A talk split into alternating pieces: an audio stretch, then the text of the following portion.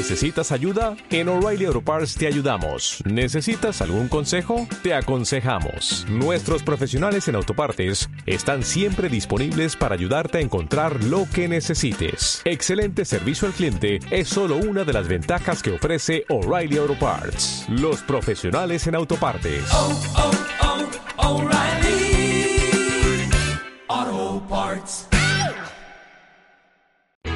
El cojo siempre le echa la culpa al empedrado. El pasto del vecino siempre crece más verde. Esos dichos dan cuenta de la tendencia que tenemos de evaluar una situación usando un elemento externo a nosotros. ¿No será eso una forma de ocultar que el problema somos nosotros? Capítulo 54. Sobrevivir con fe. El podcast.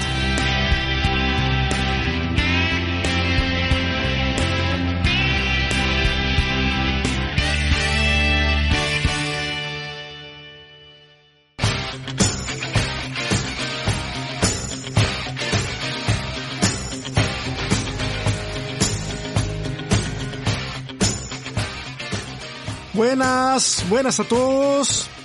Feliz 18 a todos los chilenos.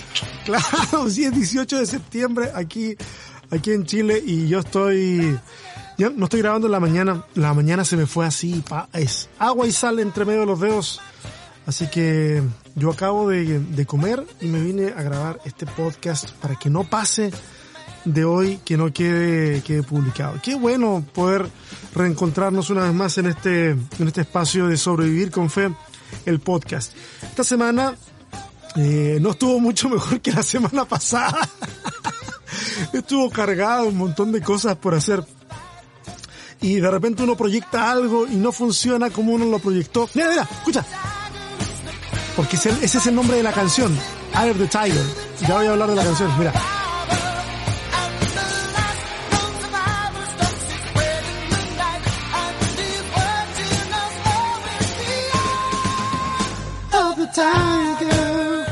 Qué buena canción. Bueno, eh, les sigo hablando de mi semana. Eh, pero bueno, estamos aquí, eh, ya vamos a... Bueno, no voy a seguir hablando de la semana, mejor hablemos de la canción. Esta canción eh, es de un grupo norteamericano que se llama Survivor y fue lanzada en 1982. La parte curiosa de esta canción es que es una canción que salió a pedido específico de Sylvester Stallone para que fuera la canción central de la película Rocky 3, esa donde pelea con, con Mr. T, con, sí, Mr. T, y qué, qué buena película.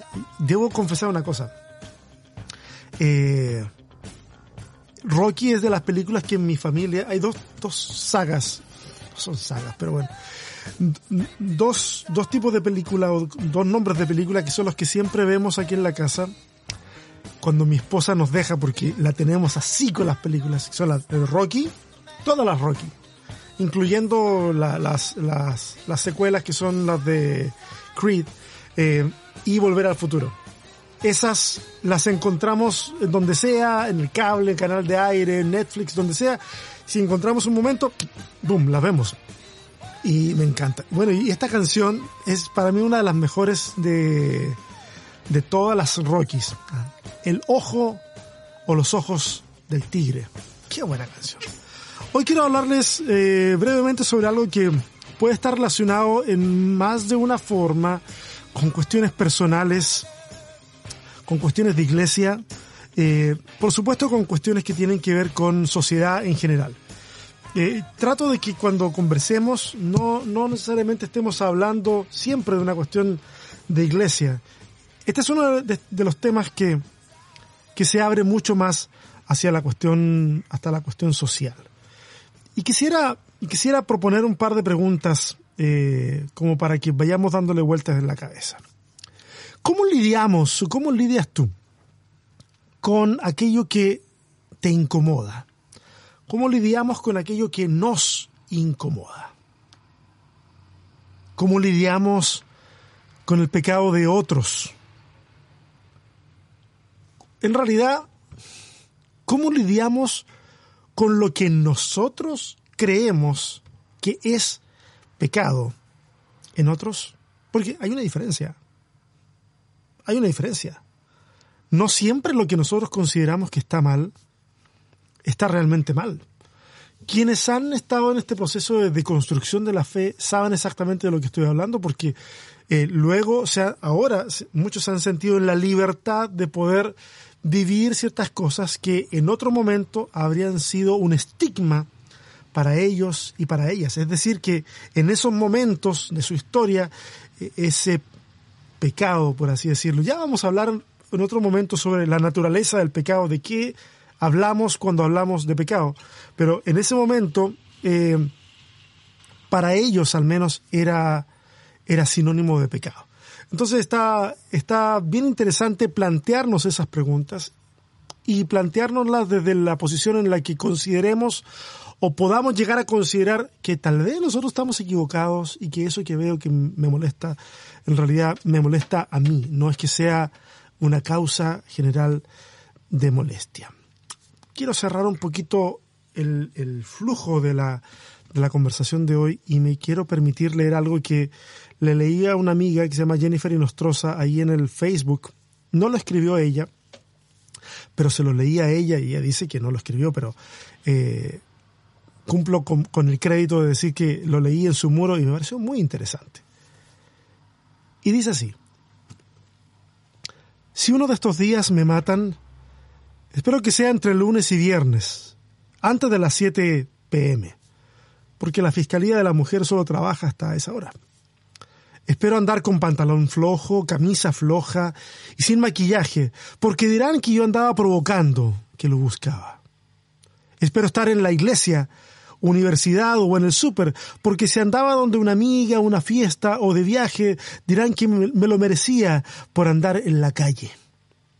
Espero que me maten de día, porque si es de noche dirán que si me hubiera quedado en la casa nada me hubiera Además espero que me mate alguien que no conozca o con quien no me puedan relacionar, porque si es un conocido o un ex, van a decir que seguro yo le hice algo que seguramente me lo merecía o que fue mi culpa no haberme dado cuenta antes de qué me podía pasar o que me podía matar. Ojalá al mismo día mis amigos y amigas corran a borrar toda foto donde aparezca con menos ropa de lo normal en mis redes sociales, por supuesto. Y que borren mis fotos con amigos en fiestas, en traje de baño, para que no digan que me lo merezco por fiestera, vaga o exhibicionista. De lo contrario, le dirán a mis papás que su hija merecía morir y que eso le pasó por descuidada y zorra. El patriarcado no solo nos mata, además nos culpa por nuestra propia muerte. Uf, eh, es súper, eh, yo lo encuentro muy doloroso. Fue doloroso para mí leerlo. Es doloroso para mí, bueno, leerlo en ese momento y es para, doloroso para mí leerlo ahora, que se lo, se lo estoy leyendo a ustedes. En Amor Original, ustedes saben, soy pastor de esa congregación. Eh, hemos estado viendo una serie que se llama Las heridas de mi tierra y hemos estado hablando de una serie de, temas y que muy actuales no actuales porque sean nuevos, sino actuales porque están en plena eh, operación en nuestra sociedad. Hemos estado hablando de pobreza, de injusticia, y mi amiga Fernanda Casar nos compartió hace algunas semanas atrás eh, un capítulo sobre violencia de género. Eh, ¿Qué tiene que es lo que tiene que ver más o menos con lo que está hablando, lo que les leí de Jennifer? ¿De qué trata, de qué trata este escrito? Lo que acabamos de escuchar. De que como sociedad tenemos una forma perversa de lidiar con los problemas de violencia. Que buscamos excusas para hacer ver que tal vez a nosotros no nos, escúchame bien, a nosotros no nos pasan ciertas cosas porque no somos como esa chica de las noticias porque no somos como esa persona de la que escuchamos hablar eh, en, la radio o que leímos en el periódico. Yo recuerdo haber estado en México cuando nos enteramos de una balacera que ocurrió en, los Estados Unidos en un, en un bar gay. No sé si escucharon esa noticia, fue hace algunos años atrás. Y no recuerdo muy bien eh, todos los detalles. Simplemente me acuerdo, me acuerdo que, que las reacciones que hubieron en ese momento. Y las reacciones fueron ah, desafortunadas, por usar una palabra suave. Muchos decían, bueno, eh, eran gays, como dando a entender que se lo merecían. O estaban en un bar, o ¿qué puedes esperar de estar en un bar? Eh, ¿Y qué puedes esperar de estar en un bar gay? Es como una invitación casi a la desgracia, a que algo suceda. Yo recuerdo ese tipo de, ese tipo de, de expresiones. Me duelen mucho. Y no solamente me duelen porque en sí son, son de un calibre de deshumanidad inmenso, sino que me duelen muchísimo porque las escucho con gran frecuencia desde áreas del conservadurismo y desde áreas de la religión, específicamente del cristianismo. Y me duele, me duele porque es la forma en que reaccionamos frente al dolor ajeno. Y es una forma que no se parece en nada, pero en nada, a la forma en que Jesús seguramente hubiese reaccionado frente a una situación así. Ver las cosas desde esa perspectiva que describimos muestra un deseo enorme de juzgar sin saber siquiera los antecedentes del caso y quiénes están ahí. No, no, no, es bien fácil. Nosotros usamos lo hablamos el otro día con Lucas en una conversación ahí en Familia Original. Usamos mucho el estereotipo, que es un atajo mental para poder llegar rápido a ciertas conclusiones. Inmediatamente nos salta el prejuicio y lo lanzamos, así como lo sentimos.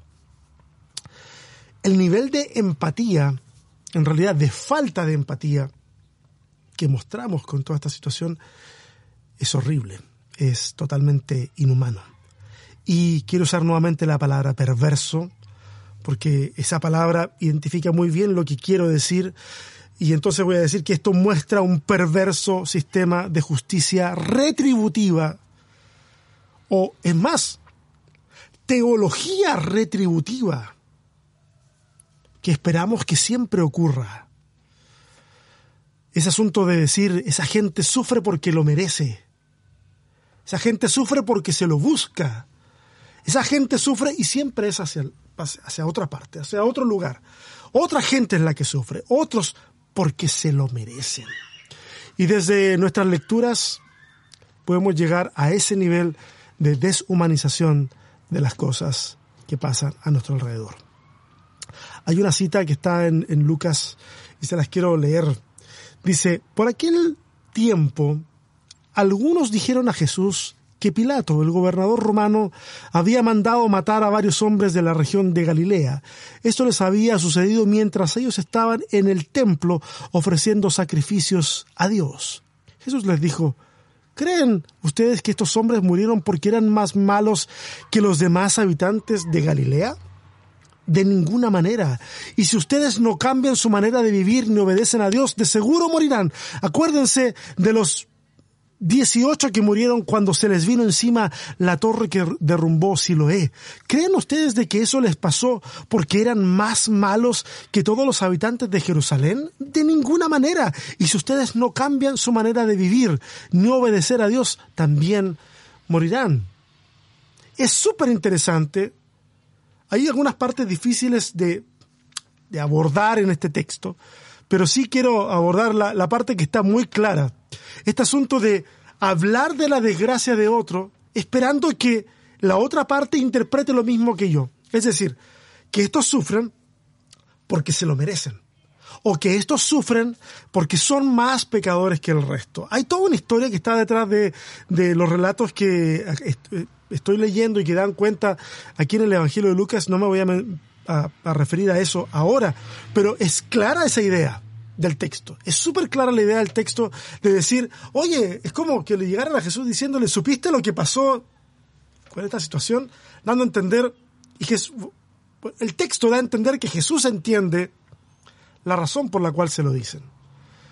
Una razón que busca justificarse y que busca explicar la desgracia a través del pecado personal o de la falla personal. Jesús le dice, no, no, no, las cosas no pasan porque alguien sea más malo o menos malo.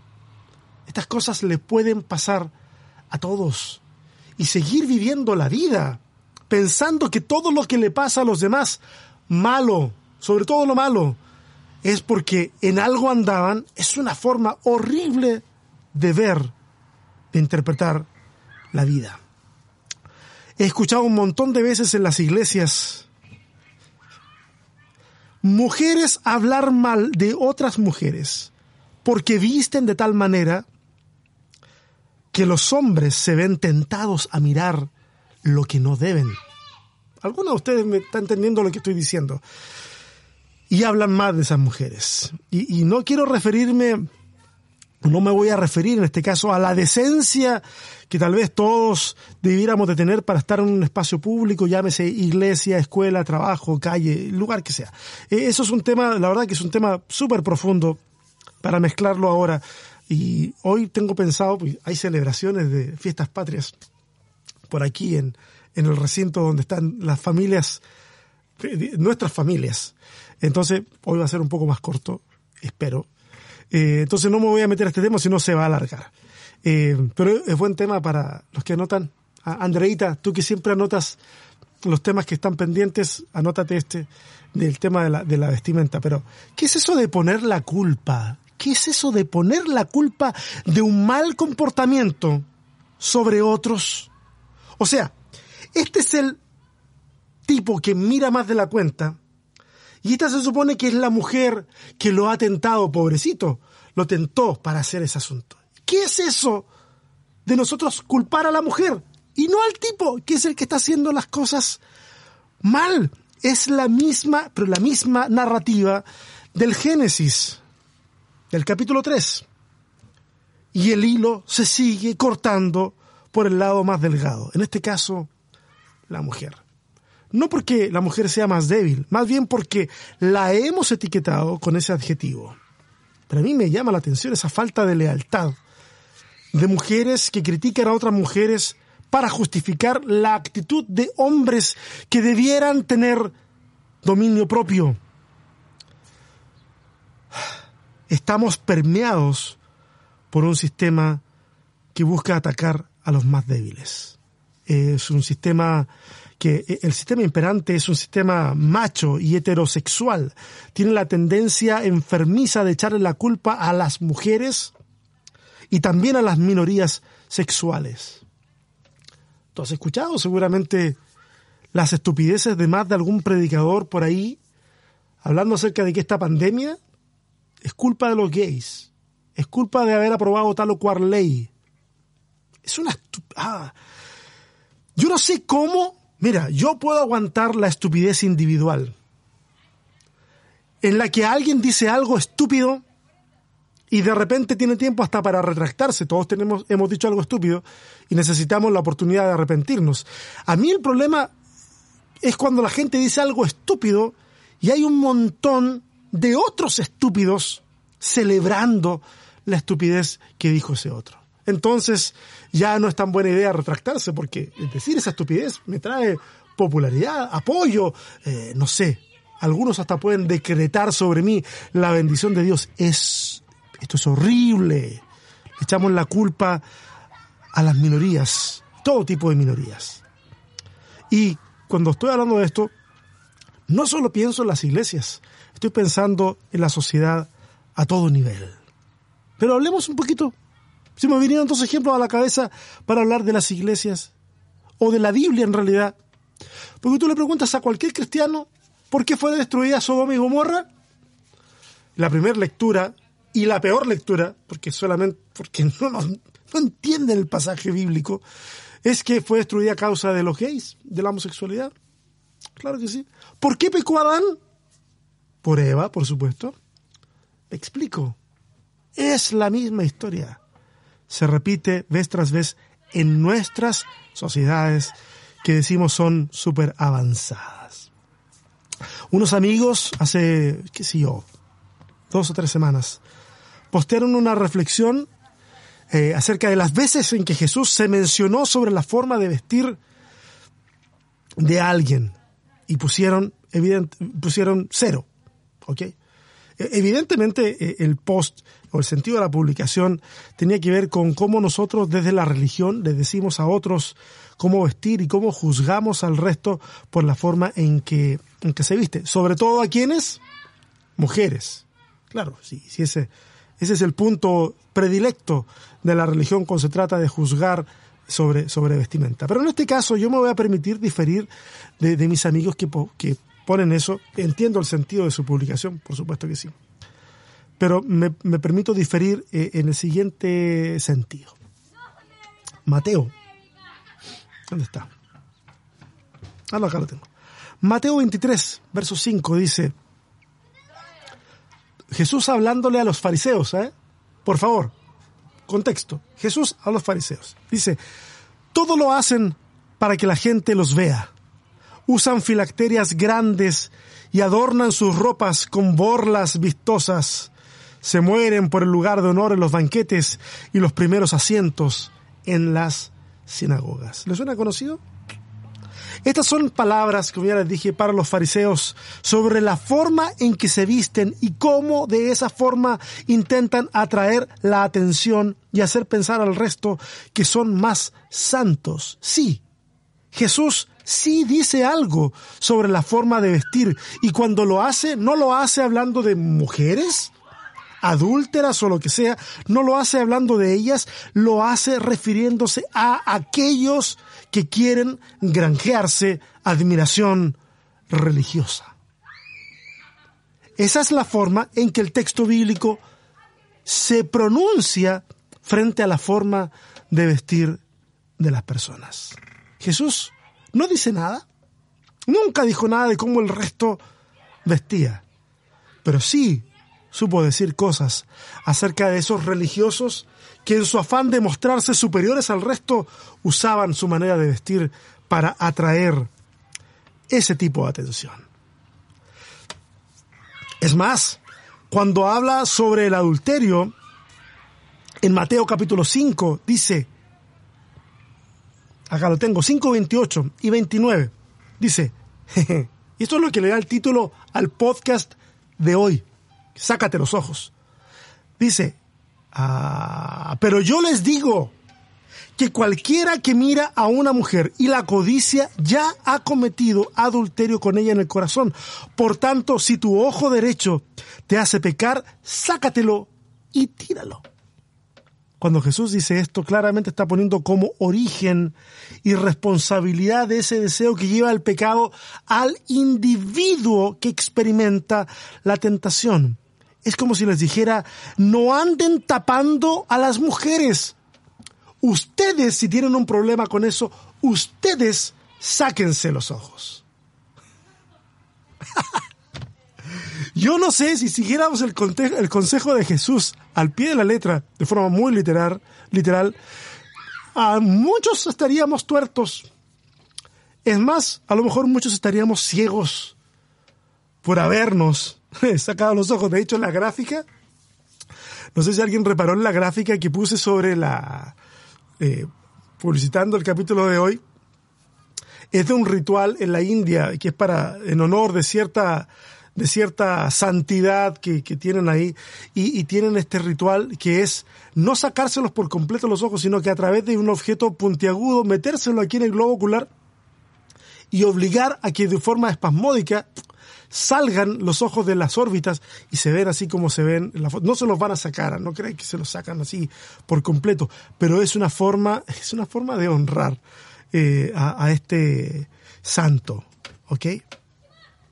Entonces, es, eh, para mí, es súper decidor este pasaje en donde Jesús les dice claramente, oye, si alguien, es más, si alguno nos preguntara a nosotros, dice algo Jesús acerca de, de lo, uy, toqué la guitarra, acerca de lo provocadora que se visten las mujeres, y les puedo decir, sí, sí dice algo. Dice que si a ti te molesta, el que se tiene que sacar los ojos eres tú, y no andar tapando al resto. Es tiempo ya de que como individuos como iglesia y como sociedad le dejemos andar echando la culpa al resto de las tentaciones que son personales. Si al hermanito se le escapa la mirada para mirarle el trasero o las boobies a la hermana que tiene enfrente, el problema lo tiene él, no ella. Ella puede tener otro problema, pero si él dice ella me está haciendo pecar, no, no, no, no, el problema lo tiene él, él. Cámbiese de asiento o aprenda a controlarse. ¿Cuál es el problema? Haga algo, pero algo que tenga que ver consigo mismo. No intente cambiar lo que pasa alrededor. Nosotros tenemos toda una, una cuestión muy extraña, un modus operandi muy raro de querer cambiar lo que pasa alrededor para que a mí, a mí, a mí, a mí, a mí, no me, no me ocurra un problema. Y me acuerdo de lo siguiente. Eh, el otro día, bueno, en la tarde en, en, Chile, cuando uno come en la tarde, uno le llama come, tomar la once. Larga historia para explicarle al resto de Latinoamérica por qué le decimos la once. Pero bueno, eh, y en mi familia, en mi casa, mi mamá, que es donde nos estamos quedando para comer, prepara unas onces, pero impresionantes, impresionantes. Y yo he estado, bueno, ahora me estoy controlando más y estoy haciendo ejercicio y ya he bajado un poco de peso, pero iba en una subida de peso, pero en una escalada, pero impresionante. Eh, y yo le decía a mi esposa, no, no, no, no, no, yo no voy a ir a comer atrás en la tarde. No, no, no, no voy a ir porque ya ves que estoy comiendo y como y como y como. Entonces yo le decía, es mi forma de evitar que eso ocurra. Okay, yo no quería cambiar algo externo, pero quería no exponerme a eso. Que es una forma más o menos de, de autocontrol, entre comillas. Pero mi esposa, que es mucho más sabia en algunos aspectos que yo, me dice, no, no, no, tú no puedes privar a tus padres de, de, de tu compañía. Porque ellos quieren, ellos quieren verte ahí. Tú tienes que trabajar en tu autocontrol y, y al ver que tienes comida delante, no actuar como si se va a acabar el mundo y te la tienes que comer. Tú para. Tú para. Y me devolvió la responsabilidad y eh, tiene razón. Yo no puedo andar echándole la culpa al resto de la forma en que me alimenta por mi alza de peso. Yo tengo la culpa. El que abre la boca, pues soy yo como sociedad, como sociedad. Esa mujer, esa mujer que violaron porque andaba tarde en la noche, eh, no es su culpa, no es su culpa porque andaba tarde. Debiéramos poder andar a cualquier hora por la calle y tener la seguridad de que nadie pensará que desde cierta hora hasta, hasta otra hora eh, tienen, todos tienen derecho de hacer algo malo y que si tú estás ahí, bueno, te lo buscaste. ¡Ah! Es horrible pensar así. No se puede pensar así. Por favor, nosotros no pensemos así. Y, mi temor es que nuestro mayor progreso en esta sociedad tan convulsionada y tan avanzada, mi, mi temor es que nuestro mayor progreso sea simplemente haber desarrollado nuevas tecnologías digitales, inteligencia artificial, etcétera, pero que no hayamos invertido el suficiente tiempo para desarrollarnos como humanidad. Gracias por el tiempo que dedicaste a escuchar o ver este podcast. La próxima semana tenemos un tema muy interesante que causará las muecas de todos los amantes de los libros de autoayuda y positivismo. Porque el tema que viene es lo mejor no está por venir. Nos estamos viendo. Que tengan buen fin de semana. Bye.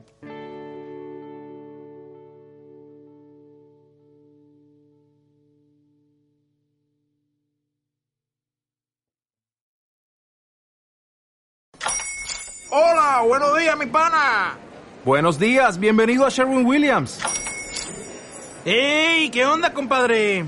¿Qué onda? Ya tengo lista la pintura que ordenaste en el ProPlus app. Con más de 6.000 representantes en nuestras tiendas listos para atenderte en tu idioma y beneficios para contratistas que encontrarás en aliadopro.com. En Sherwin Williams somos el aliado del PRO.